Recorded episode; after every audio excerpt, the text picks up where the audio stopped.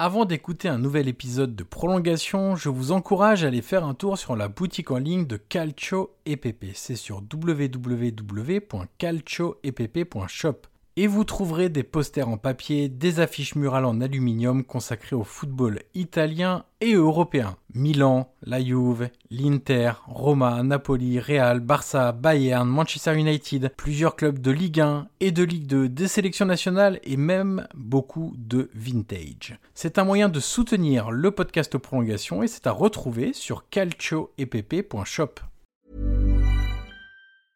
Hey, it's Paige DeSorbo from Giggly Squad. High quality fashion without the price tag. Say hello to Quince.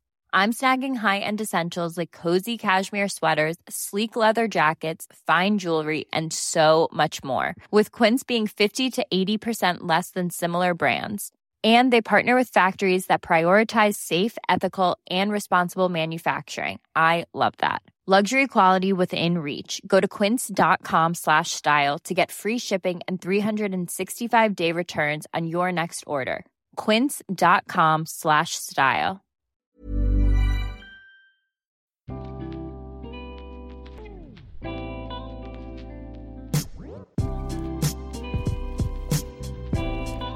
Bonjour à tous, je suis Johan Crochet, journaliste et podcasteur, et je vous souhaite la bienvenue dans un nouvel épisode de Prolongation. Prolongation est un podcast d'entretien où je rencontre des acteurs du football pour décrypter leur métier et découvrir ce qui les fait avancer au quotidien. Durant environ une heure, nous discutons de multiples sujets et de leur métier pour mieux le décoder. L'idée est très simple, donner des clés pour mieux comprendre le football avec ceux qui le font. Des entraîneurs, des préparateurs physiques, des formateurs, des recruteurs, des agents, des joueurs et beaucoup d'autres encore passeront derrière mon micro dans les prochaines semaines. Aujourd'hui, je reçois Jean-Marc Furlan, l'entraîneur de l'AJ Auxerre. Un confinement exceptionnel, cet entretien s'est déroulé à distance. Nous sommes revenus sur sa carrière, sur ses idées de jeu et sur l'importance qu'il donne à l'esthétique dans le football. Nous avons également évoqué la jeune génération de footballeurs, la difficulté de manager au quotidien et l'influence du football néerlandais sur sa vision d'entraîneur. Mais je ne vous en dis pas plus et je vous laisse découvrir cette conversation avec Jean-Marc Furlan. Bonjour Jean-Marc Furlan et bienvenue dans le podcast. Bonjour Johan, bonjour à tout le monde, bonjour Johan.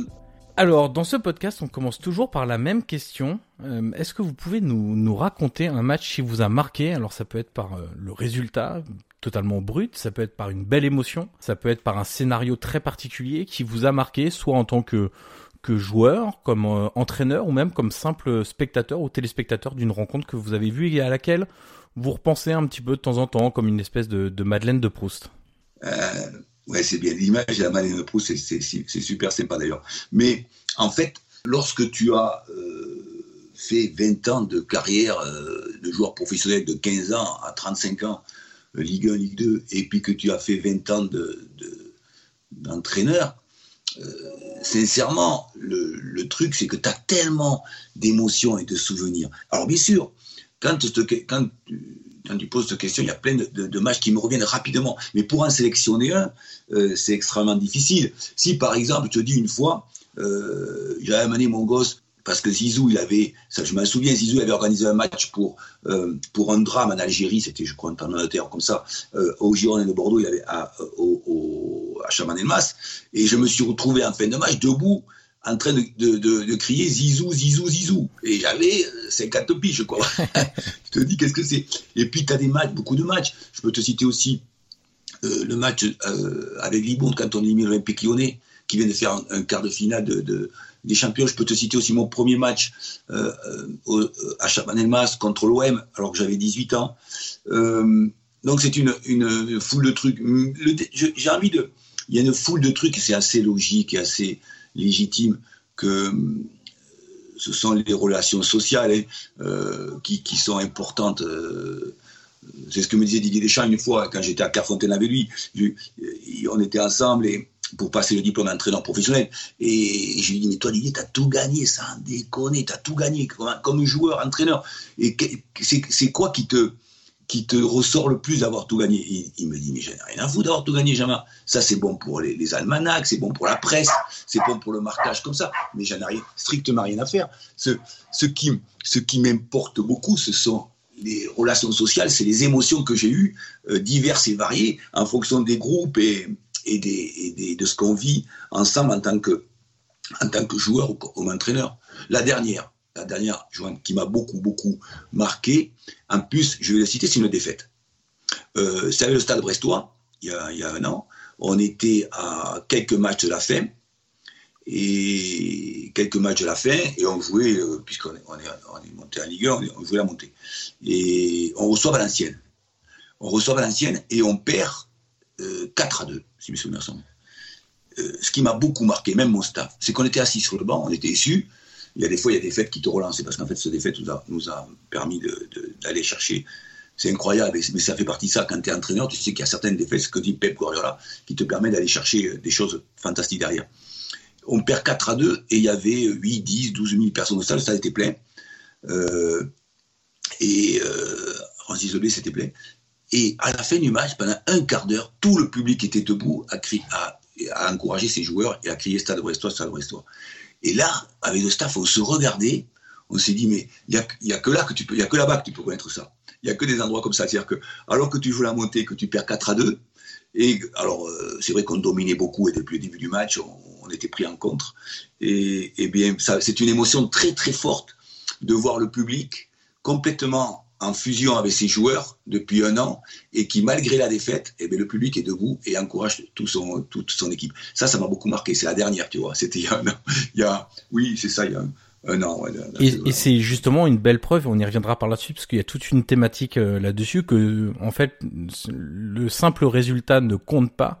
Il y a aussi beaucoup la manière, et les gens sont très attachés à la manière et ce qu'ils voient sur le terrain, et que c'est tout un processus, et que du coup, le fait que vous ayez beaucoup joué euh, au football lors de cette saison-là, que vous ayez eu en plus des résultats. La, défaite était moins décevante pour eux parce qu'ils avaient reconnu en leur équipe un espèce de, de processus au long cours durant toute la saison où ils étaient fiers aussi de ce qui avait été produit depuis le début de la saison et donc même si ce match est une défaite et ça c'est très très rare il y a seulement quelques clubs ou entraîneurs qui réussissent à impacter ça à impacter l'environnement du, du club et les supporters pour les emmener quelque part au-delà du résultat. Et c'est une belle preuve, au final, même si vous avez eu la montée à la fin, c'est une belle preuve du travail effectué à ce moment-là, depuis le début de la saison, qui se retrouve sur le terrain. Et c'est pas un simple résultat sec lors d'un match, lors d'une soirée, qui va remettre en cause l'attachement des gens à tout ce qui a été produit depuis le début de la saison. Mais en fait, je suis tout à fait d'accord avec toi. Mais ça dépend vraiment. Euh, vraiment, il y a, y a cette capacité, effectivement. Vos générations à vous ont cette capacité, effectivement, d'être. Euh, plus exigeants sur, euh, sur euh, la manière, sur les émotions qu'ils peuvent vivre. nos générations à nous, les mecs de, entre 80 et, 50 ans, c'est des mecs, souvent, surtout le français, qui ont été dans une culture du rendement. C'est-à-dire que l'histoire du sport français, il est lié beaucoup par, par les présidents, c'est-à-dire que et par l'environnement, et c'est pareil dans tous les sports collectifs, c'est-à-dire c'est comptable. Alors que si tu vas, par exemple, dans certains pays, euh, c'est très comptable, euh, comme l'Allemagne, les Pays-Bas ou la Belgique, attention, eux, ça leur suffit pas le côté comptable, il leur faut beaucoup d'émotions. Mais c'est vrai que vos générations à vous sont beaucoup plus attachées à ça. Mais ça dépend de quel endroit. Et je reconnais que, euh, tu vois, par exemple, je te raconte une autre anecdote quand j'étais au stade brestois et j'étais vraiment en fusion avec, avec ces, ces gens-là, ces Celtes, alors que moi je suis un Gaulois, entre guillemets, comme toi, des mecs de l'intérieur. Et et même si c'est pareil, tu vas me dire, ah, Jean-Marc, ça va, tais-toi, c'est des Français comme toi. Oui, c'est vrai. Mais ils ont une mentalité euh, de, euh, festive importante. Et j'étais en début de saison, je venais d'arriver depuis 5-6 euh, mois, et on avait perdu à domicile. Et, et j'étais en train, je fumais une clope à l'époque sur le bord du terrain. Il ne faut pas l'écrire, ça, je sais pas. Tu, tu, le mets ou tu le mets pas. bon, j'avais les boules, tu vois, on avait perdu 2-0 à domicile ou 2-1. Et arrivent 4 ou 5 ultras avec des bières à la main, chaud et chaud, chaud. Et les mecs, ils viennent, ils, me disent, coach, coach, allez, on fait une photo, tout ça. Ils me prennent par le cou. Je dis, ça va, les gars, oh, j'ai les boules, j'ai perdu. Et vous, vous faites la fête. Mais ça va, coach, on a, on a fait un grand match, on s'est régalé pendant une heure et demie. Alors c'est bon, ça nous suffit. Tu vois Alors tu vois, cette anecdote-là, moi, ça m'a beaucoup surpris. Tu l'entends pas partout, tu vois ce que je veux dire. Mais, mais justement, en fait, il y a, y a, plusieurs façons de laisser une trace dans le foot quand on est entraîneur. Ah il y a ceux qui ont absolument révolutionné ce sport, il y a ceux qui ont accumulé les trophées et donc qui sont euh, dans l'esprit collectif des ultra gagneurs entre guillemets. On a une troisième catégorie de techniciens, ceux qui sont labellisés comme porteurs d'un football spectaculaire. Et justement, on accole souvent votre nom en France au beau jeu, à un côté, alors beau jeu, ça veut tout et rien dire, en fait, à un côté esthétique, en tout cas, dans votre façon de voir le football et de demander à vos joueurs de pratiquer le football. Est-ce que faire partie d'un petit groupe de techniciens, hein, parce qu'en France on n'a pas 50 profils comme le vôtre, d'un petit groupe de techniciens réputés pour leur football spectaculaire, est-ce que pour vous c'est aussi valorisant au final que d'avoir par exemple accumulé des trophées ou d'avoir gagné certaines compétitions? Est-ce que pour vous, quand vous vous retournez aujourd'hui un peu sur votre parcours, est-ce que le fait d'être labellisé comme entraîneur au football spectaculaire, c'est hyper valorisant? Très, très au, fond de mes tripes, Johan, au fond, au fond de mes tripes. Moi, c'est le sens que je donne. Euh, sinon, je ne serais pas venu entraîneur. Tu sais, euh, j'étais entraîneur à, à Libourne, j'étais heureux, mais je voulais rester là-bas. Parce que j'ai vu tous mes entraîneurs souffrir, puis je me disais, avec la mentalité que tu as, euh, de ton style, entre guillemets, de, ta façon de voir les choses, ne va pas là-bas, ne va pas en professionnel parce que ayant fait 20 ans de professionnalisme comme joueur, j'ai tu vas te faire défoncer, c'est pas du tout l'état d'esprit Frenchy chez nous. Et l'état d'esprit Frenchy, c'est la gagne. Et mais moi, on veut gagner, implicitement, hein, moi je te le dis, je veux tout gagner, bien sûr. Mais je voulais pas y aller. Et c'est Aimé Jacquet qui m'a forcé. Et l'anecdote, elle est, je pourrais la raconter un jour si tu veux, mais, mais elle est trop rigolote. C'est Aimé Jacquet qui m'a forcé. Et je suis venu entrer un professionnel. Mais moi, ça, c'est au fond de mes tripes. Il n'y a rien de plus pour moi, le football. Et effectivement, effectivement, que ce soit très clair. Le projet, c'est de gagner. Comme disait mon ami André Menot, euh, que signifie projet La définition, c'est gagner des matchs. Mais je ne peux pas, moi, euh, comme, comme euh, on peut pas, comme dit Michel Onfray, on peut pas, la vie ne peut pas passer outre de l'esthétique. Et, comment tu donnes des émotions aux gens, au-delà de l'esthétique, c'est comment tu donnes des émotions aux gens? Et, et moi, au, fond de mes tripes, c'est effectivement, euh, j'ai été profondément marqué. Euh, je suis de la génération de ceux qui ont connu euh, l'Ajax Amsterdam de Johan Cruyff. Et nous, c'était les premiers matchs à la télévision qu'on connaissait. Mais moi, j'étais profondément marqué par ça. Et en plus, comme j'étais un, joueur ultra destructeur, j'étais un stopper, comme on dit. Comme dit mon copain Dafoseca, il me dit, lui, chaque fois qu'il voit quelqu'un, lui, là, il me montre du doigt, il courait après un mec pendant 90 minutes. il ne jouait pas au foot. Et, donc, j'ai pris ce contre-pied. Et pour moi, euh, à la fois, c'est pas que je suis fier ou quoi que ce soit. Bien sûr que j'aimerais, oh, et encore, euh, j'aimerais, mais j'ai tellement de, le sens que j'ai dans la mission, c'est comment rendre service aux joueurs de football et comment donner envie aux gens de venir au stade. Et au-delà du résultat. Parce que le résultat, au football, c'est le sport le plus aléatoire qui existe. Ça n'existe. Tous les tous les universitaires te l'écriront, tous les théoriciens te dire. Le le le le, le, football euh, représente la complexité de la vie complètement. Et comme disait Menou, et je suis d'accord avec toi, euh, il dit j'osais pas le dire. Peut-être que c'est le paradigme de, la politique. C'est complexe le football. Donc comment tu as envie aussi euh, d'être heureux, de rendre les gens heureux? Et tu te rends compte qu'en vieillissant, vos générations à vous sont beaucoup plus exigeants et on, a un meilleur regard sur des gens comme moi que euh, mes générations à moi, vois-tu? Est-ce que vous avez du coup parfois l'impression qu'il y a une différence de, puisqu'on parlait de regard, une différence de jugement ou même d'exigence entre, pour simplifier, on va dire un entraîneur offensif et un entraîneur défensif. Ça peut être à travers la presse, les supporters, euh, même vos d'autres entraîneurs. Qui, on sait dans le foot, hein, les entraîneurs qui sont un peu théoriciens sont parfois euh, voilà présentés comme des intellos ou comme des, des, des professeurs, avec le pour certains hein, le, le, mauvais côté que ça que ça représente, euh, côté un peu donneur de leçons. Est-ce que vous avez l'impression que on est beaucoup plus dur, beaucoup plus exigeant au final avec les entraîneurs qui prônent, qui prennent des risques en fait, qui prônent un football offensif? Non mais bien sûr. D'abord parce que surtout euh, et surtout en France où on a une, vision du sportif, euh, il faut regarder l'origine. Je ne vais pas ici avec toi faire l'origine du sport en France. Il faut savoir quand même que euh, quand le professionnalisme a commencé en France, le seul pays qui n'a pas mis d'entraîneur, c'est nous. Hein, pour te dire un peu. C'est-à-dire qu'on mettait le capitaine comme coach. en 1933-34, et après on, s'est mis à copier les autres, ce qu'on fait souvent, ce qu'on fait souvent. Mais c'est vrai que il y a beaucoup plus de dans, le, regard du sport en France, et c'est pas que nous, au rugby c'est pareil, mes copains du rugby parlent, comme ça, on a beaucoup plus euh, de suite l'idée que tu dois gagner. Euh, le seul bonheur, c'est de gagner, c'est de, gagner des matchs. Donc on est beaucoup plus exigeant. Et en plus, ce qu'on dit souvent, c'est que des mecs comme moi, on dit, eux, ils vont pas en Ligue 1. C'est pas le football de la Ligue 1. Exactement. Bah, c'est une réputation qui vous a suivi un peu. Hein. Et oui, c'est une réputation qui me suit partout, mais, mais ça déconne, je m'en bats les couilles, parce que moi, ça va, je suis très heureux de ce que je vis. Évidemment, si, euh, si, tu, si tu vas au PSG ou tu vas à Lyon ou Marseille, arrête. Euh, comme me disait Didier Deschamps aussi, pareil, quand on était à Carfontaine, il me disait, Jean-Marc, moi, c'est pas compliqué. Je vais où il y a les meilleurs joueurs du monde. Et c'était merveilleux. Et, et, parce que tu sais pourquoi, Jean-Marc, tout simplement, quand tu as les meilleurs joueurs du monde, tu gagnes. Voilà. Eux, il te faut gagner. Alors, oui, mais je disais, oh, Didier, toi, tu t'appelles Deschamps. Moi, je m'appelle Furlan, je suis à Libourne. il faut que je trouve une, systémique et une, une méthodologie plus importante. Parce que, il faut arrêter de déconner. Tu crois que Lucien Favre, qui, moi, quand Lucien Favre est parti de Nice, j'étais malheureux pour le football français. Mais très malheureux.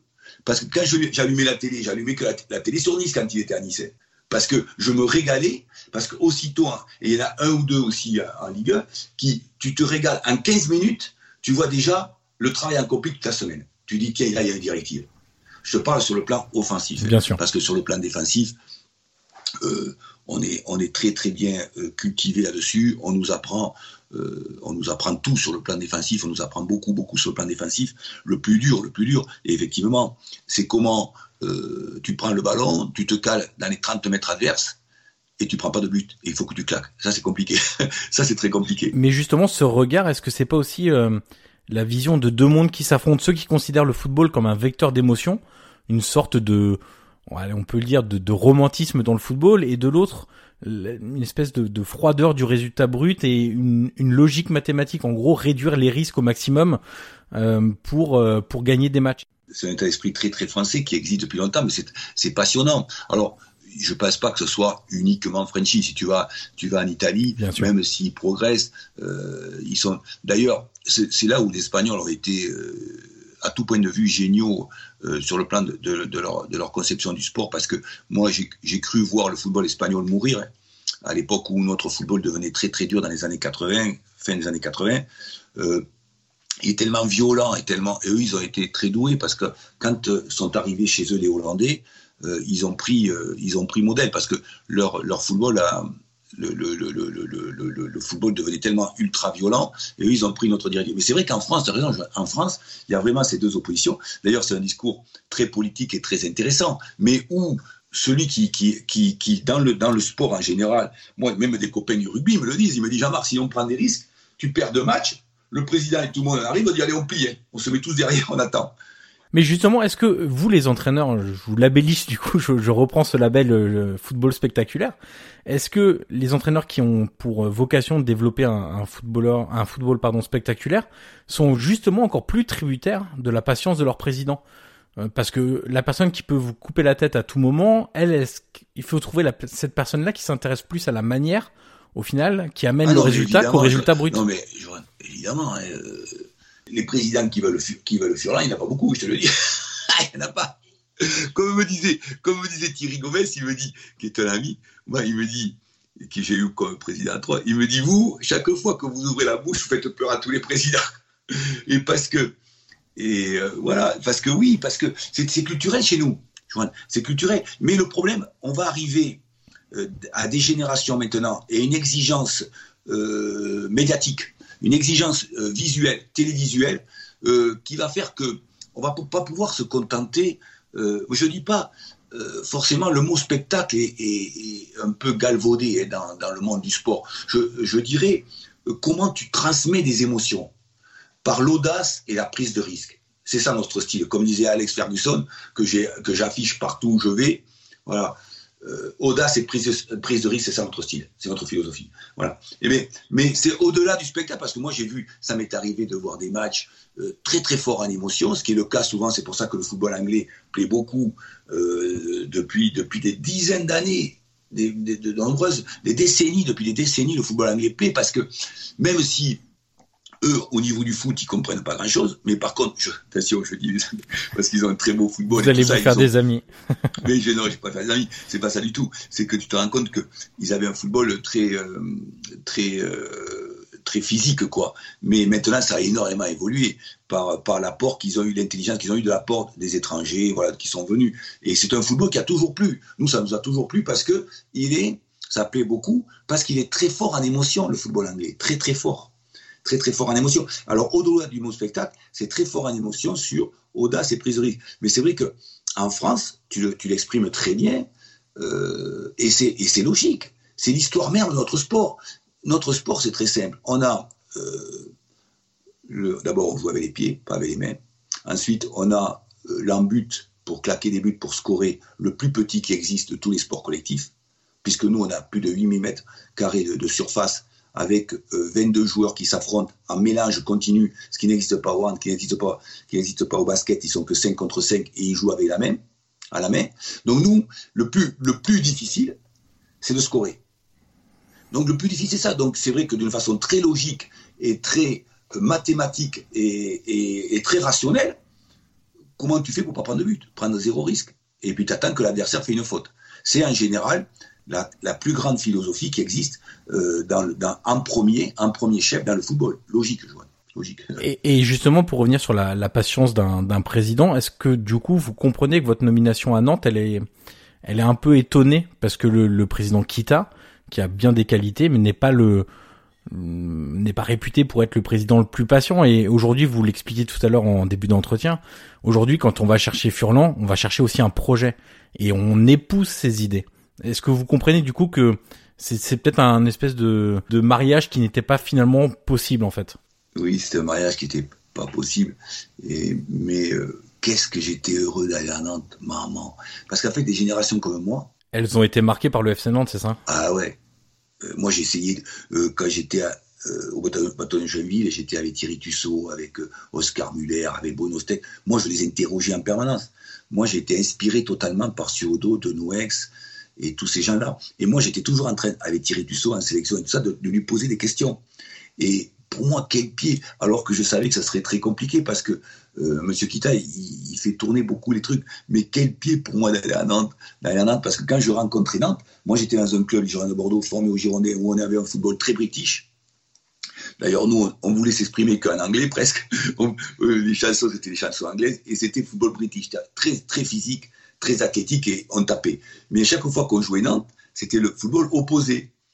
Et très souvent, pas toujours, mais on, chargeait, on en prenait trois ou quatre. Et, et, et, ça, c'est ce qui, toute ma carrière, ce qui m'a inspiré, l'FC Nantes. Alors, qu'est-ce que j'étais heureux, même si euh, voilà, j'étais très très heureux d'aller à la journalière ça, c'était vraiment génial. Quoi. Et justement, quand, quand vous étiez dans cette position-là de, de joueur des Girondins, qui avait un style du coup british, face à un jeu nantais plus spectaculaire, c'était quoi? C'était un peu de d'envie? Vous enviez un peu les Nantais de, de leur style de jeu? Vous vous projetiez, vous imaginiez dans ce dans cette euh, dans cette équipe en vous disant si si j'étais là-bas quel pied je je prendrais à, à évoluer dans cette équipe? Ou euh, est-ce qu'il y avait cette cette euh, cette idée-là, en tout cas quand vous affrontiez non, en fait, à l'époque, j'étais jeune, et j'étais un, jeune euh, du centre de formation des Girondins, donc j'avais 20 ans, 22 ans. Euh, J'adhérais totalement à notre. Euh, j'étais voilà, j'étais un scapulaire. Hein. Alors voilà, le, le, scapulaire sur la poitrine. Donc je me posais pas ce genre de questions. C'est plutôt en vieillissant. Après, non, même pas en vieillissant. C'est quand j'étais à l'armée. Je, je, je, je, me disais pas en tant que Bordelais pas du tout, parce qu'on avait une, euh, encore plus que maintenant les jeunes que nous avons comme, comme joueurs professionnels, qui eux savent qu'ils vont bouger. Nous, à l'époque, dans les années 75-80, on s'identifiait totalement euh, à la région où on était né, tu vois ce que je veux dire? Bien sûr. Totalement. Et puis, comme on pouvait, on bougeait très peu, ça a commencé après, c'est justement en vieillissant, après, parce que moi j'ai fait beaucoup de clubs, on a commencé à bouger. Et moi, volontairement, pour m'enrichir, j'avais envie de, de, bouger. En plus, comme j'étais très con à gérer, euh, je me faisais, faisais souvent virer. Ou je me cassais moi-même. Souvent, la, même quand j'étais entraîneur, quand, quand, ça me gonfle, je me casse, c'est tout. Qui est contrat, ou pas contrat, je me casse. Euh, et, quand, ça me gonfle trop, et c'était pareil comme joueur. Hein, c'est pareil comme joueur. Ou alors je me faisais, je me je faisais virer parce que ou j'avais frappé quelqu'un, ou j'avais bon voilà. alors on parlait du football club de Nantes, du coup. Euh, on a parlé aussi du, football néerlandais, mais vous avez des racines italiennes. Euh, oui. Par votre père, c'est ça, si je dis pas de, de Oui, oui. Est-ce que ces racines-là Parce que parce que si tu veux, je Fourland, ça veut dire langue du Frioul. Ouais, exactement. Frioul, euh, une très belle région euh, du nord de, de l'Italie. Et moi, j'adore et j'étais très.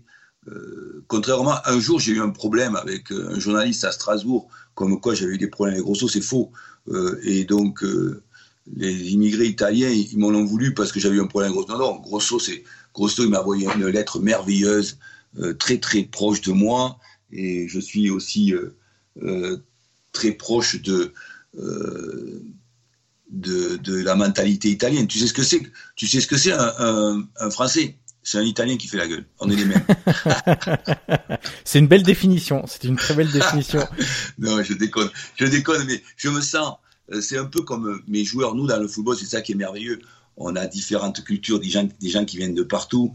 Euh, voilà, tu as des mecs qui sont nés à Marseille, qui vont jouer pour l'Algérie. J'ai un joueur comme ça qui me demande, qui m'a posé la question récemment.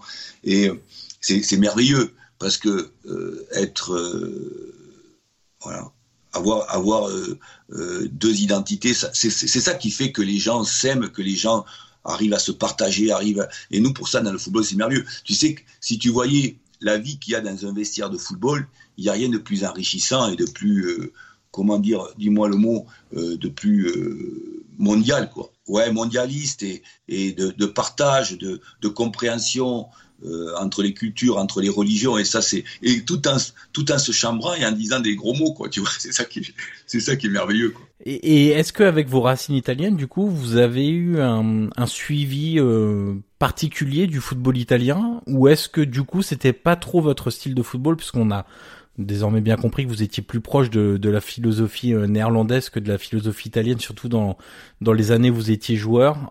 est-ce que vous avez eu un suivi particulier du football italien ou pas du tout? Oui, oui, si, si, si, si, si, si. Parce que mon papa m'en parlait beaucoup.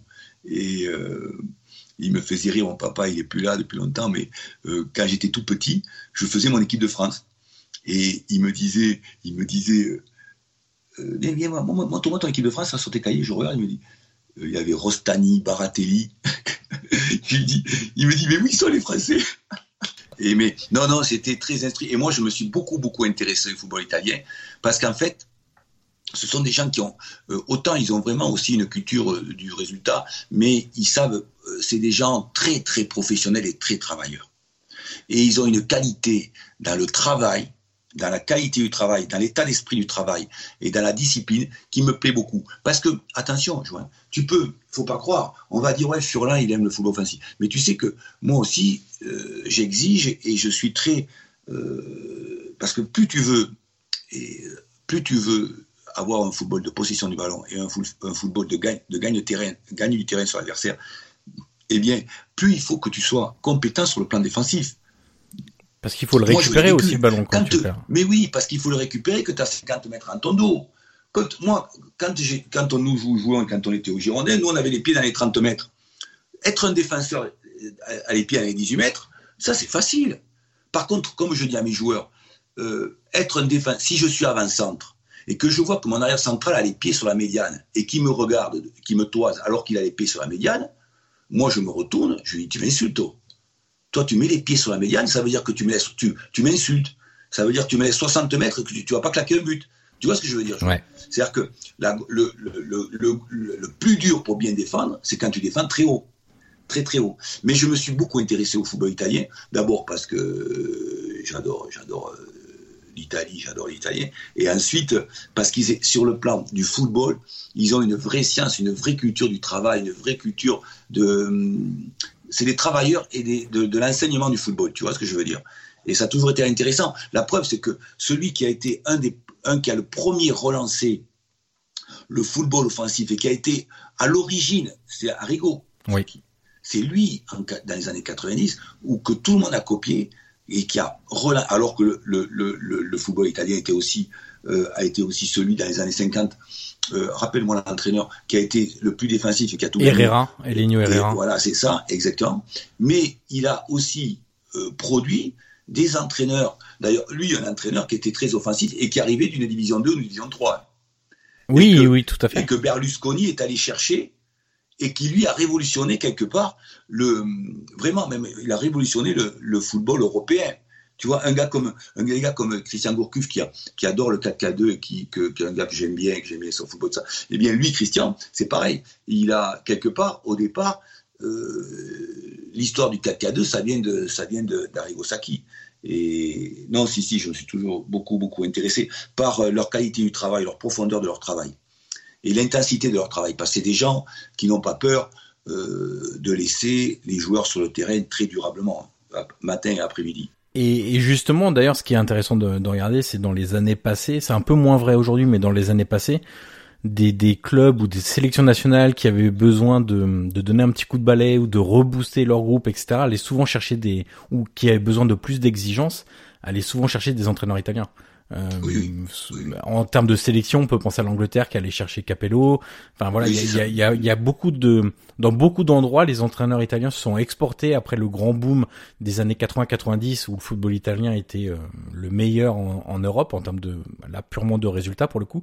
Euh, et ils se sont très bien exportés par la suite dans des pays qui avaient peut-être un peu moins de, de culture du football ou dans des pays qui avaient besoin pays ou club d'ailleurs, qui ait besoin de relancer un peu la machine, de d'apporter une nouvelle méthodologie. C'est évidemment un football qui a été très marquant, comme l'a été d'ailleurs le football néerlandais aussi, dans un autre registre évidemment.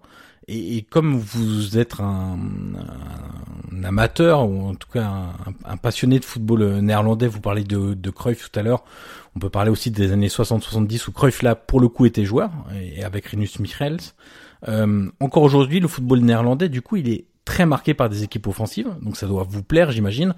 On pourra éventuellement parler peut-être de l'Ajax la saison dernière en, Ligue des Champions, qui a été une une vraie épopée qui a vraiment marqué, je, je pense, les, les, amateurs de football qui sont un peu éloignés euh, au quotidien du football néerlandais, on peut le, le comprendre.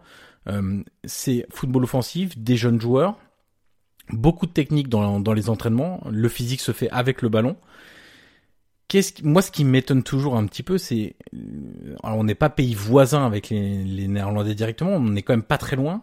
Qu'est-ce qui explique cet écart de pensée entre les entraîneurs français? Alors, je, je généralise un petit peu puisqu'on voit que vous, vous êtes à part avec d'autres, Christian Gourcuff, euh, etc. Mais qu'est-ce qui explique cette vraie différence de pensée? Est-ce que c'est culturel? Oui, oui.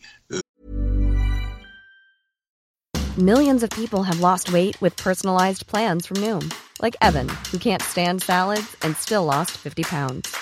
Salads, generally, for most people, are the easy button, right? For me, that wasn't an option. I never really was a salad guy. That's just not who I am. But Noom worked for me. Get your personalized plan today at Noom.com. Real Noom user compensated to provide their story. In four weeks, the typical Noom user can expect to lose one to two pounds per week. Individual results may vary. Uh, je crois sincèrement qu'il faut aller encore plus loin que ça euh, sur le plan de, notre culture sportive. C'est euh, au-delà juste du, foot, c'est surtout les sports collectifs et la façon dont on, a introduit le sport euh, en France.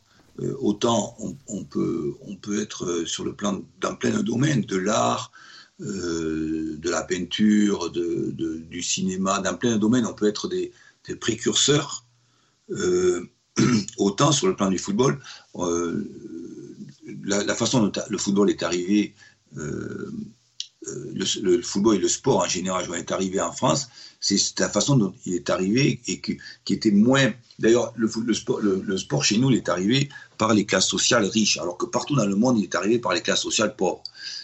et donc, il a été pris comme un, euh, au départ comme un loisir, comme quelque chose qui ne devait pas être important. Du coup, après, quand on est rentré vraiment dans, la culture, on est, vraiment entré dans une culture entrepreneuriale, comme j'ai dit tout à l'heure, et dans une culture du résultat. Et c'est pour ça que c'est vraiment différent. Les Italiens, eux, c'est un peu différent. Ils ont, ils ont vraiment, c'est vrai qu'ils aiment gagner, etc. Mais ils ont une culture dans le sport, dans le sport et dans le football en particulier de travail absolument phénoménale. Et d'ailleurs, on, les a beaucoup copiés, nous. sur, la, sur la culture du travail au quotidien. c'est eux les premiers qui ont mis des centres d'entraînement où les mecs pouvaient rester au centre d'entraînement dans les années 50. Nous, on n'y est pas encore, ça n'existe toujours pas chez nous, où les joueurs doivent rester toute la journée au stade. Parce qu'ils ont, ils ont leur chambre, ils peuvent rester, ils ont leur bureau. Tu vois Et c'était déjà, eux, déjà, ils avaient fait ça dans les années 50, 60. Et nous, on n'y est toujours pas encore à ça. Euh, pour que le joueur, il vive euh, dans l'entreprise. Voilà. Euh, donc voilà, c'est vrai que après, c'est surtout comment est devenue l'origine du sport et quel regard on a par rapport au sport et quel regard ont les Allemands ou les Hollandais ou les Belges sur le, sur le, sport par rapport à nous. Il ne faut pas le regarder d'une façon premier degré, tu vois. C'est beaucoup plus complexe que ça. C'est comment le sport est arrivé dans, notre, dans notre nation et, quel regard. Euh, par exemple, tu vois, quand tu es footballeur, Joanne, quand tu es footballeur et que tu vas jouer en Angleterre, en Italie, en Espagne, tu es hautement respecté c'est une profession qui est, euh, euh, ou en Allemagne ou en Hollande, ce sont des gens qui sont respectés. C'est vrai que nous, on passe pour des blaireaux. Auprès du peuple, les, foot, on est toujours les blaireaux, les incultes. Et, on et maintenant, on va s'inventer parce qu'on est, Les amateurs de foot sont vus comme des beaufs, du coup. Voilà, alors voilà, on est vus comme des beaufs, les, footballeurs comme des, ignares et des incultes. Euh, bon, voilà. Et, alors que c'est pas du tout le cas si tu vas en Angleterre, si tu vas en Italie ou si tu vas en Espagne ou, en Allemagne. Donc tout ça, tout ça est lié. Même si je pense que euh, les générations qui viennent, elles ont un, tout autre regard et que ça évolue quand même. Mais justement, est-ce que cette nouvelle génération, euh, on voit de plus en plus de gens qui s'intéressent au football, qui essayent de le théoriser, des universitaires, etc. Mais on a le sentiment que le système euh, pour devenir entraîneur en France est un peu plus complexe ou un peu plus difficile à pénétrer que dans d'autres pays, comme les Pays-Bas, comme le Portugal, où c'est ouvert à beaucoup plus de gens qui sont pas forcément euh, issus du sérail. Est-ce qu'on n'aurait pas besoin en France justement de de pratiquer une plus grande ouverture pour euh, justement permettre de renouveler un petit peu euh, les idées, les théories, les systèmes. Est-ce qu'on ne gagnerait pas en France justement à être un peu plus ouvert et accepter des, des éléments extérieurs entre guillemets qui qui apporterait autre chose, comme euh, le, Portugal a fait sa révolution footballistique, comme les Pays-Bas l'ont fait également. Oui, c'est ça. Je veux dire que euh, dans la plupart des pays, depuis nous, depuis quelques, quelques années, les, on n'a pas besoin de passer par l'université. Que dans la plupart des pays, tu es, obligé de passer pour avoir les, diplômes d'entraîneur. C'est le cas des Portugais, c'est le cas de pas mal de. Tu es obligé de passer par l'université. C'est qui, qui, qui ouvre euh, une perspective beaucoup plus large d'instruction. De, Ensuite, je reconnais que je ne sais pas si c'est comme ça euh, à l'étranger parce que j'ai pas assez voyagé, mais nous c'est très consanguin entre guillemets. Moi j'avais mon ami André Menot qui était mon ami et mon mentor et qui, m'a aussi donné l'envie d'être d'être d'être coach. Euh, André il disait euh, qui était doyen de la fac de sport de Bordeaux, qui était qui avait plusieurs agrégations. voilà, c'était vraiment un, intellectuel et, lui disait moi je suis pas reconnu du monde universitaire alors que le mec, il, avait des doctorats, des, des, parce que je fréquente les footballeurs. Et fréquenter les footballeurs, c'est euh, euh, péjoratif pour le monde universitaire. Et au football, je suis pas reconnu parce que je n'étais pas, je n'ai pas été euh, joueur joueur de, football professionnel. Et voilà, parce que c'est vrai qu'on est très entre guillemets très consanguin que pour pour être reconnu, comme je disais certains de mes adjoints, passez vos diplômes les gars. Parce que si vous n'avez pas été pro, au moins passez vos diplômes, qu'on reconnaisse par vos, par, vos diplômes. Parce que si vous n'avez pas été pro, c'est difficile qu'on vous regarde dans les yeux, chez nous. C'est comme ça. C'est euh, bon, voilà, c'est vrai. C'est un peu vrai, je reconnais. Et euh, je reconnais à, mon grand regret, et aussi, comme étant footballeur aussi, je me dis, oh putain, c'est pas bien de notre part à nous. on gagne toujours à s'ouvrir aux autres, à, à, différentes visions, à des gens qui apportent autre chose, qui ont étudié plein de domaines. Je trouve qu'on, mais c'est valable pour le sport comme dans plein d'autres activités, plein d'autres domaines. Hein. c'est valable pour tout. Moi, tu sais, Johan, euh, bon, j'ai pas été un très grand joueur, mais j'ai fait, euh, j'ai fait trois, quasiment 300 matchs en Ligue 1. À part la sélection A que j'ai pas, j'ai passé dans toutes les sélections, mais euh, après, après 15, euh, ans, 15 euh, ans de professionnalisme, je, je me disais des fois, avec le discours avec les copains, que j'adorais fréquenter mes copains, mais je dis c'est très, entre guillemets, c'est très consanguin, c'est toujours les mêmes choses qui revenaient. Et le jour où j'ai connu André Menot, que j'ai connu au centre de formation des Girondins, et que après j'ai continué à fréquenter, que j'ai fréquenté jusqu'à son dernier jour, qui était universitaire.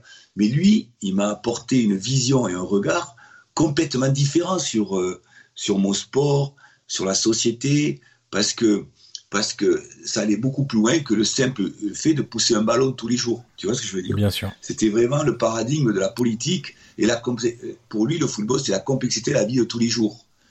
Et, et d'ailleurs il disait entraîner entraîner c'est un métier impossible parce que c'est lié à l'enseignement et à la gouvernance. C'est vrai. Tu vois, c'est ce que c'est ce que disait Freud. Et euh, soigner, entraîner, soigner, gouverner et enseigner, c'est les trois métiers impossibles qu'il y a, disait-il, Freud. Il avait repris ça, André. Et moi, pourquoi je me suis de nouveau euh, passionné pour mon sport c'est grâce à des gens comme ça. Qui vous élèvent intellectuellement et qui vous permettent de découvrir d'autres univers. Alors l'une des spécificités du, du, championnat de France, mais c'est aussi valable, on parlait du Portugal et des, des Pays-Bas, c'est ce que j'appelle entre guillemets la, la deuxième division européenne, c'est-à-dire derrière les quatre grands leaders européens que sont l'Allemagne, l'Italie, l'Espagne et, l'Angleterre. Il y a une volonté qui est quasiment une obligation en fait économique de former des jeunes joueurs. Euh, L'AGIA, vous êtes entraîneur euh, aujourd'hui, est réputé évidemment pour la qualité historique de son centre de formation. Et il y a une volonté chez les dirigeants actuels de lui redonner toute son importance. On sait que depuis quelques années, il y a un nouveau centre de formation qui a été construit, qui est très moderne pour le coup. Est-ce que ça a été un, un élément moteur de votre décision de, venir à la GIA Parce qu'on parlait de projet. Aujourd'hui, quand on va chercher Jean-Marc Furlan, on veut un projet. Un projet, ça, ce que vous expliquez lors d'interviews, ça prend généralement trois ans. On le construit sur trois ans. Euh, Est-ce qu'aujourd'hui, d'avoir un centre de formation qui doit redevenir performant avec des jeunes joueurs. On en a vu, hein, par exemple Marcelin qui est parti à Monaco, qui était un pur produit du centre de formation. Est-ce que c'est un élément moteur aussi pour vous aujourd'hui, pour vous séduire, de vous dire, voilà, tu auras des, des, moyens, parce que la GIA a des moyens, il y aura des moyens humains, des moyens techniques, puisqu'il y a beaucoup de choses qui ont été refaites, la pelouse, le centre d'entraînement, etc. Est-ce que ça a été un élément moteur dans cette idée de projet à la GIA pour vous convaincre de, rejoindre euh, la Bourgogne? Oui, oui, c'était un élément moteur, mais euh, pas essentiel, pas, pas seulement ça. Parce que c'est en France, autant maintenant, on peut dire euh, quelque part, pendant pas 40 minutes, on a dit oui, nous, il faut le français on n'a pas de trop de vérité pour prendre des risques, pour être audacieux, sauf que quand même le football français est de très loin le football qui forme les, meilleurs joueurs du monde derrière le Brésil. Et le Brésil, euh, contrairement à nous, ils sont 200 millions, hein, grosso modo. Hein. Et nous, on est 70 millions. Euh, et les, entraîneurs français sur la formation, euh, sur les présidents français, les dirigeants français, et le, football français est le meilleur du monde. Et c'est lié à nos présidents, nos dirigeants, sur euh, sur la formation, et c'est nous qui avons, euh, et c'est aussi lié à notre politique d'intégration, hein. grâce à nos politiciens, c'est nous qui avons, euh, petit pays par la surface et le, nombre de trucs, qui avons le plus grand nombre de, joueurs de, de, talent dans le monde. quand tu vois que à la dernière Coupe du Monde à Moscou, et c'est très récent, hein, il y avait quatre sélections, quatre sélections de joueurs au total. C'est-à-dire que tu avais plus de 50 joueurs, euh, 4 fois 22, qui étaient de joueurs qui étaient nés en France et formés dans un club français. Qui peut se, il n'y a aucun pays au monde qui se permet ça.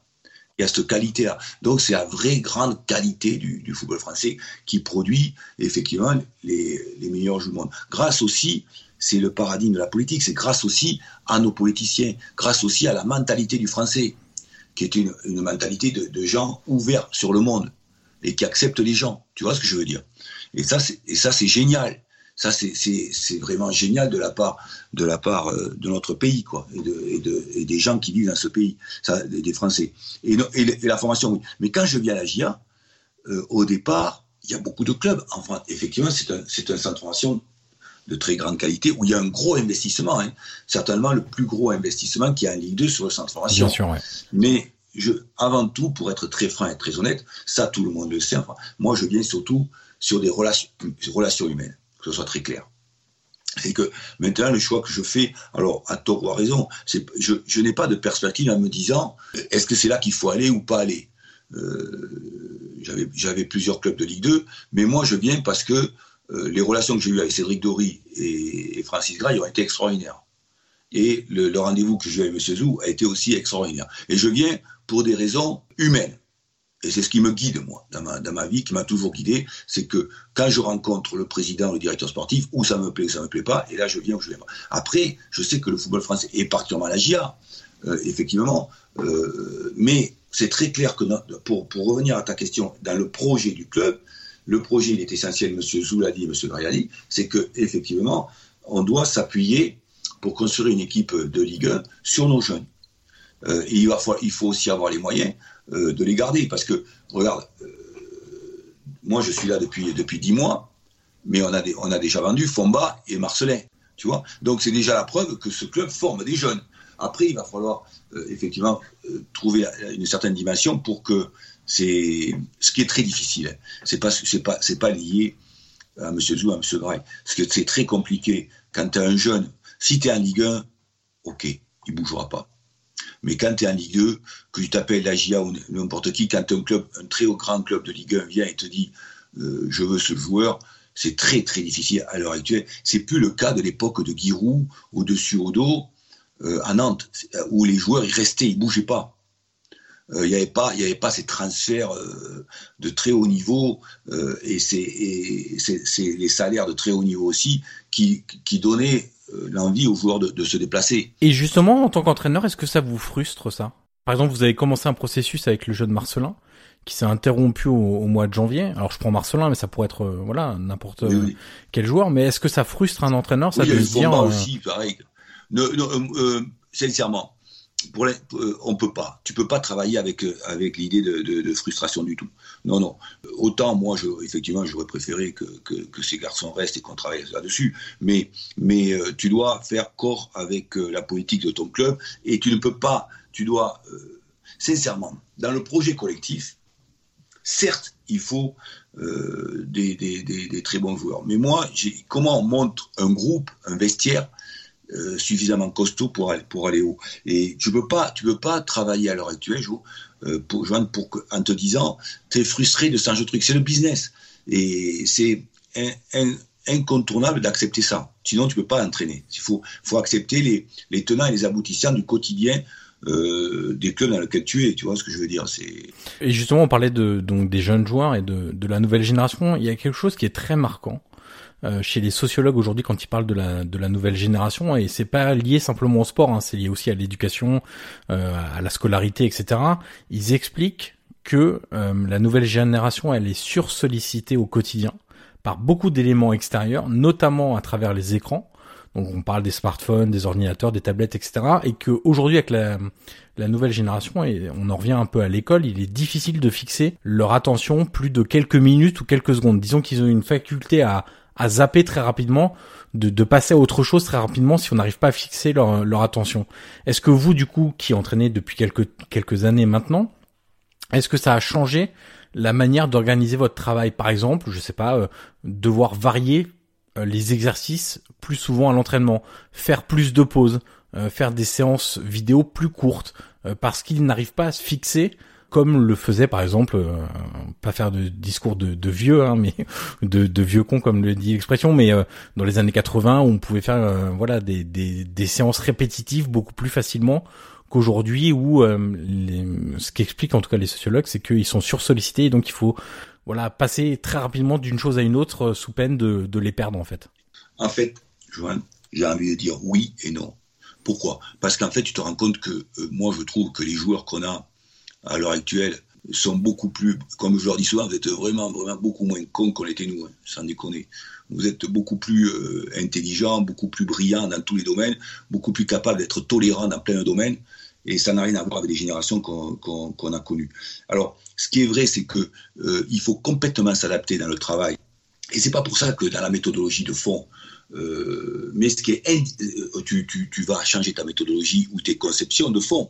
Mais en revanche, tu dois à tout prix t'adapter aux, aux- aux nouvelles générations. C'est pas les générations passées, euh, les boss c'est eux.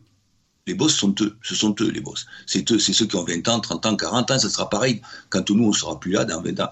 Et, ce qui est intéressant, en fait, c'est oui, de s'adapter dans l'enseignement du quotidien euh, à, leur façon de vivre au quotidien. Sache que, par exemple, quand tu leur montres des, des images, des vidéos, ils sont très attentifs. Ils peuvent être, être attentifs longtemps. D'accord. Parce qu'ils sont habitués à ça. Tu vois ce que je veux dire? Alors, en revanche, euh, c'est pas euh, où, c'est compliqué pour nous les entraîneurs, c'est surtout que euh, les joueurs de football maintenant, contrairement par le passé, ils ont un environnement e- extrêmement impactant. Ce qui est, et même, même le, joueur de Ligue 2, même le joueur du centre de formation de, de, de, de la GIA. Et c'est ça qui va particulièrement troubler euh, et comment on montre nos compétences au quotidien, notre capacité de, persuasion des joueurs, et quelles, vont être les compétences dans tous les domaines, dans de, dans de nombreux facteurs des clubs de football. Leur identité, leur entité. C'est ça qui va faire la différence. Qui va faire la différence pour que le joueur de football soit convaincu de rester dans le club. Parce que eux, ils ont un, un entourage très prégnant, très impactant. Et que ce soit, et ils ont beaucoup de monde autour d'eux qui sont là pour leur dire comment il faut s'entraîner physiquement, comment il faut s'entraîner tactiquement, comment il faut s'entraîner techniquement. Donc, c'est là le problème il est là. En revanche, sur, sur l'enseignement du quotidien, non, moi je dis que par rapport à la qualité de formation qu'on a en France dans les centres de formation, euh, tu reçois des joueurs qui ont une capacité de, de, de concentration et d'attention très très importante. Même ce qu'on pourrait leur reprocher des générations comme la mienne, où attention, on était prof, profondément euh, débiles, attention, des mecs comme nous, des, on était vraiment des, des, tueurs, et que, au contraire, ils sont très tolérants, ils sont plus intelligents que nous, ils sont très très ils sont très compréhensifs, ils vont être à ton écoute. Alors que nous, euh, quand tu avais un mec comme moi au quotidien, putain, le coach, il, il fallait qu'il soit un héros, le type. euh, ah oui, donc euh, ça c'est intéressant, figure-toi, c'est très très intéressant, parce que oui, effectivement, il faut faire évoluer ton enseignement, d'accord? Il faut, évoluer par des vidéos, il faut faire évoluer par des entretiens individuels. Ça, c'est important. D'ailleurs, c'est ce qui fatigue, moi, c'est ce qui me fatigue le plus, ce qui fatigue le plus les coachs. Quand, tu es coach et que tu veux pas, c'est ce qui se passait moi dans les années 80, quand tu veux pas te faire chier, tu fais des entretiens collectifs. Seulement dans un entretien collectif, tu sais que tu vas toucher 10 ou 15% du, groupe. Il y a des mecs qui se disent, surtout au football, dans les mots MAUX du football, il y c'est pas ma responsabilité. Attribution causale externe. Bon, ça, c'est les mots du football. Un des trois mots du football. Mais, tu te rends compte que, par contre, ce qui est très, très épuisant pour l'entraîneur, et c'est ce qu'on doit faire maintenant, et que j'ai fait évoluer moi, ce sont ou des vidéos individuelles ou des entretiens individuels. Vous en faites beaucoup plus qu'avant? Ah oui, beaucoup, beaucoup. Moi, en premier chef, autant euh, il va y avoir des entretiens collectifs de 10-12 minutes avant les entraînements ou après les entraînements, mais le, le plus lourd pour moi, et c'est ce que c'est ce que recherche c'est ce que recherche aussi le, le pareil à l'université ou à l'école euh, l'élève. Il recherche euh, qu'on qu s'occupe individuellement de lui. Vrai. on est on est une société très individualiste et qui va aller encore plus à dedans euh, à moins que notre crise sanitaire change les choses, qui m'étonnerait fort. Mais donc, comment tu t'occupes de, l'individu, tu vois? Et, ce qui est très lourd, c'est ça, c'est que euh, effectivement, moi, j'ai beaucoup toutes les semaines. Le plus lourd pour moi, c'est les entretiens formels ou informels, solennels ou, pas solennels, que j'ai avec les joueurs de 3, 5, 10 minutes, un quart d'heure, vois-tu, voilà. Ou alors après, ou après les vidéos avec euh, les vidéos, les vidéos individuelles qui nous permet de faire évoluer les choses. Et on a aussi noté une évolution aussi dans le, le nombre de personnes qui composent les, les staffs techniques, par exemple. Est-ce que c'est aussi une conséquence de ça? C'est qu'on a besoin de beaucoup plus de, de ressources humaines aujourd'hui pour gérer les joueurs parce qu'ils sont très demandeurs de vous l'expliquez, de, de réunions individuelles, de, de discussions individuelles. Alors ça peut être sur, euh, c'est du management pur parfois, euh, c'est des vraies relations humaines. Ça peut être sur euh, du football euh, purement euh, terrain, ça peut être sur euh, de la vidéo, ça peut être sur de la nutrition par exemple, où ils peuvent être demandeurs de, de conseils. Est-ce que c'est aussi pour ça que les staffs se sont élargis et vous, comment vous avez géré cette cet élargissement des, staffs où il y a de plus en plus de, personnalités avec des spécificités vraiment très précises pour répondre aux besoins des, joueurs? En fait, Joanne, nous, euh, en France, on est parmi euh, les pays où euh, on a été les plus longs à élargir les staffs. Et on est encore parmi le, pays où il y a le, où, euh, à, moins les, entraîneurs étrangers qui viennent et qui, eux, imposent au président un staff très, très élargi. Mais on fait partie des pays où les staffs sont les moins développés. Tu vois, même si ça augmente. Euh, ce que me disait aussi mon ami euh, Thierry Gomez, qui me disait Putain, coach, avec le coach, il faut toujours prendre, il faut prendre plus de, staff que de joueurs. Ouais, c'est ce que je disais moi à Daniel Mazzoni ou à Thierry Gomez. J'ai dit euh, Non, tu m'enlèves deux ou trois joueurs, ça va te coûter. Moi, par contre, tu, tu m'augmentes l'environnement des, joueurs pour qu'on soit. C'est l'exigence.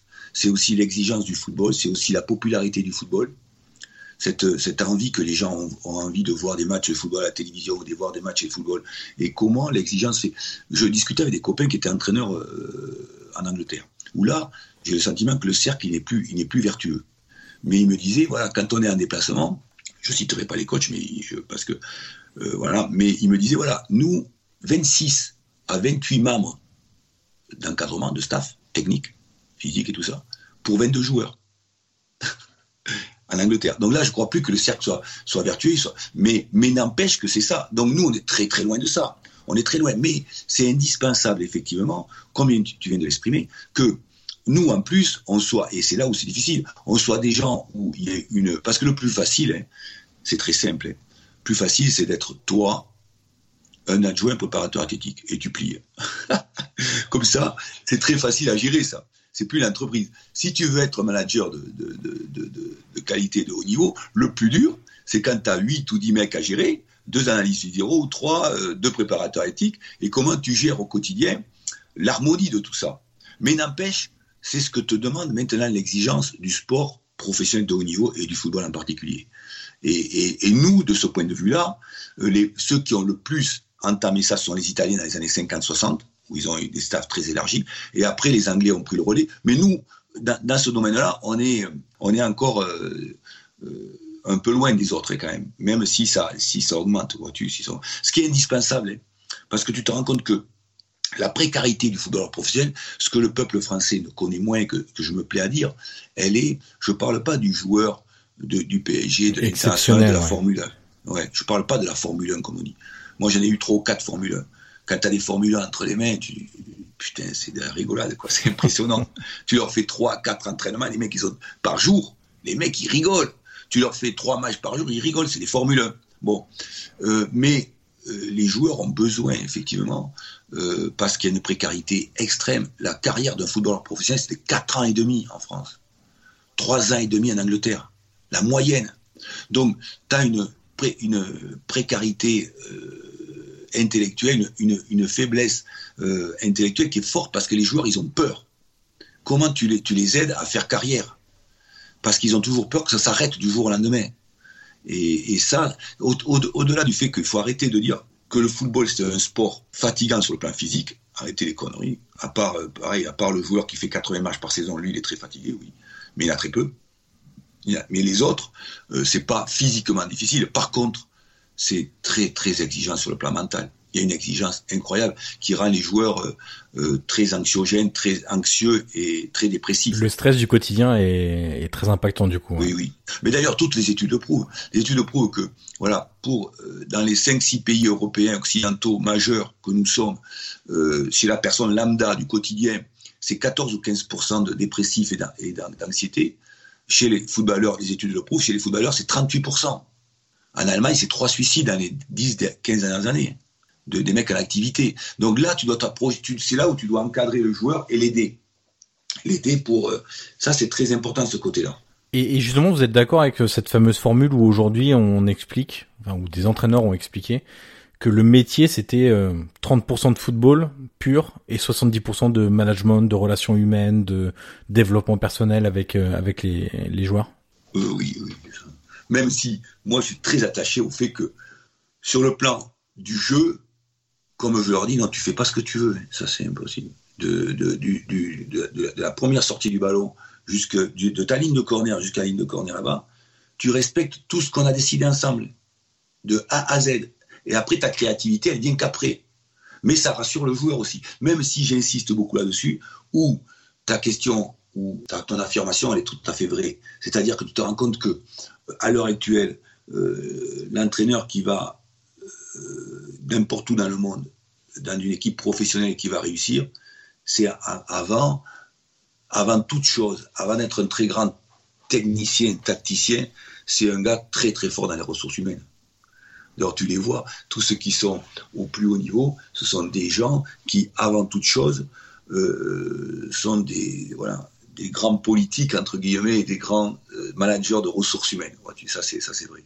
Et justement, comment vous êtes formé à ça? C'est quoi? C'est des conférences, lire des livres, rencontrer des managers, en tirer des, des, des leçons, des expériences, ou même votre propre carrière? C'est-à-dire qu'on fait des choses au début, puis peut-être qu'on se rend compte que c'est pas la bonne manière d'aborder les choses, et donc du coup après l'expérience suivante, on, on, change un peu notre notre vision des choses. Comment on, comment on devient un bon manager euh, d'un groupe de footballeurs du ouais, Après, tu, tu, as raison. Le truc, c'est que tu as des gens qui ont des qualités euh, naturelles pour ça et qui sont très doués pour ça, qui sont qui sont des qui jouent en Ligue des Champions avec de moins des ressources humaines naturellement, mais mais euh, et puis qui vont être un peu moins bons sur l'aspect euh, structurel, technico-tactique.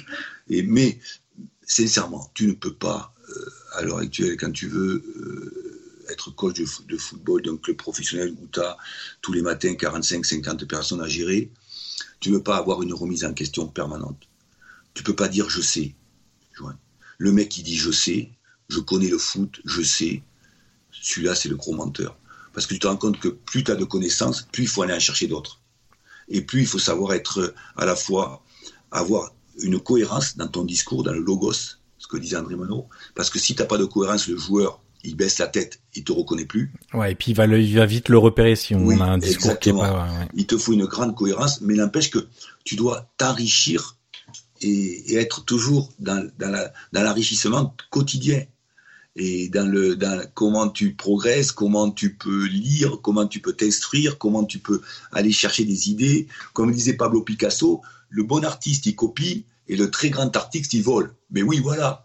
Comment tu vas effectivement aussi euh, voler des choses à droite ou, copier des choses à droite à gauche, mais tu ne peux pas rester les deux pieds dans même sabot. Tu es obligé toujours de chercher à progresser. Et la deuxième chose, tu peux pas dire je sais.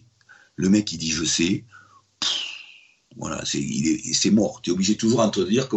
Alors, par contre, tu peux envoyer tes convictions sur le plan technico-tactique et tout ça, mais comment tu cherches toujours à, progresser, à avancer? Eh bien, en, ce qui me concerne, moi je lis, j'adore lire, et puis euh, j'adore aussi parler avec, avec, des gens qui, euh, voilà, des enseignants ou des spécialistes, j'adore ça. Des personnes inspirantes, comme on dit un peu voilà, voilà, c'est bien, ouais. ouais, ça c'est beau ça, des, des, personnes inspirantes.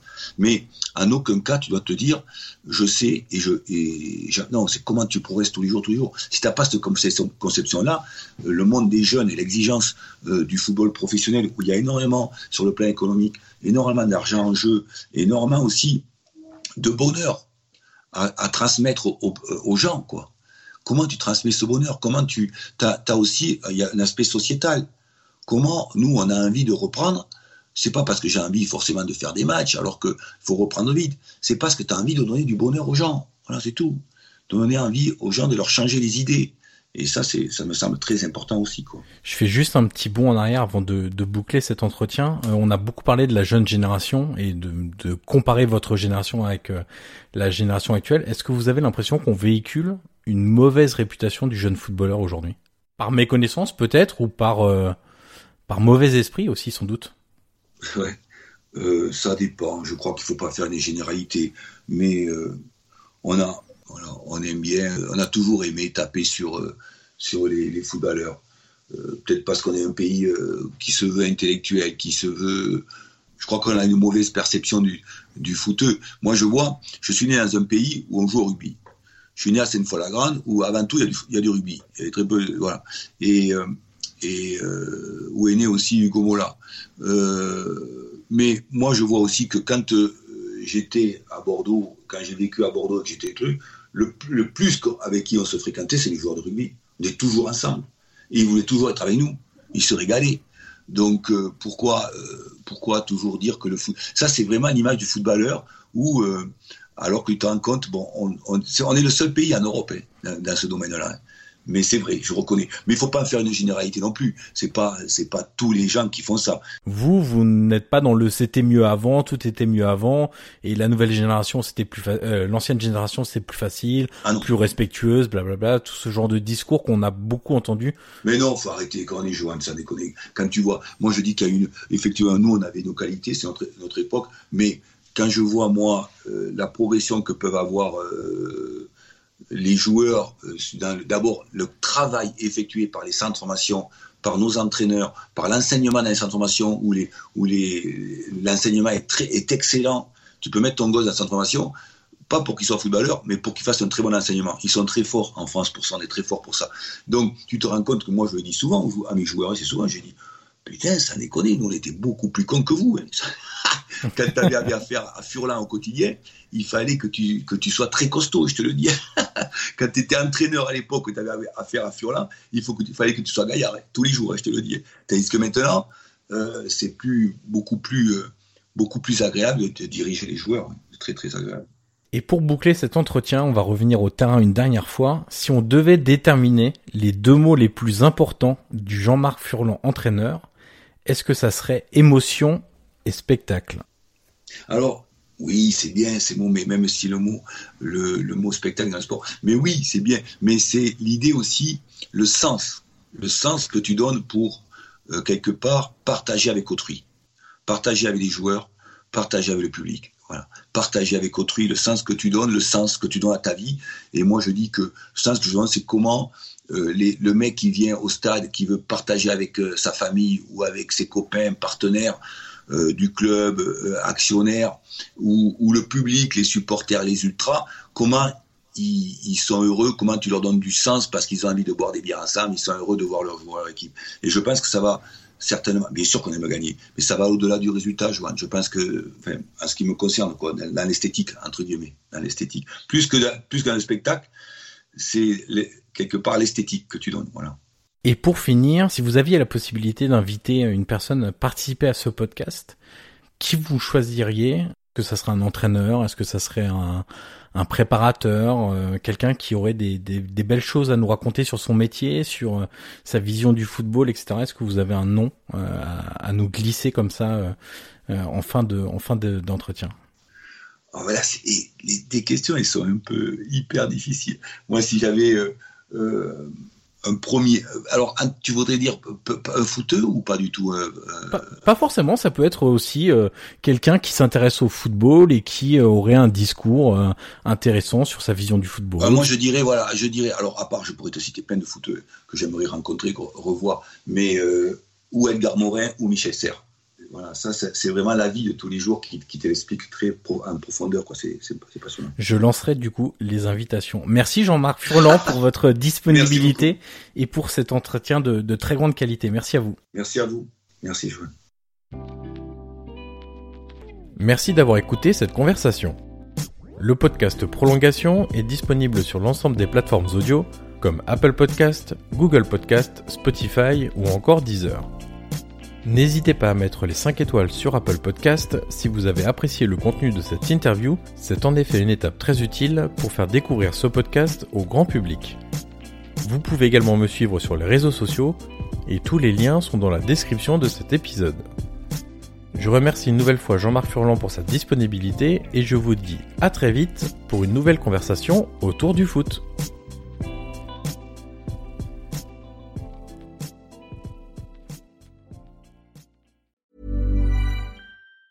Planning for your next trip? Elevate your travel style with Quince. Quince has all the jet setting essentials you'll want for your next getaway, like European linen, premium luggage options, buttery soft Italian leather bags, and so much more. And is all priced at 50 to 80% less than similar brands. Plus, Quince only works with factories that use safe and ethical manufacturing practices. Pack your bags with high-quality essentials you'll be wearing for vacations to come with Quince. Go to quince.com slash pack for free shipping and 365-day returns.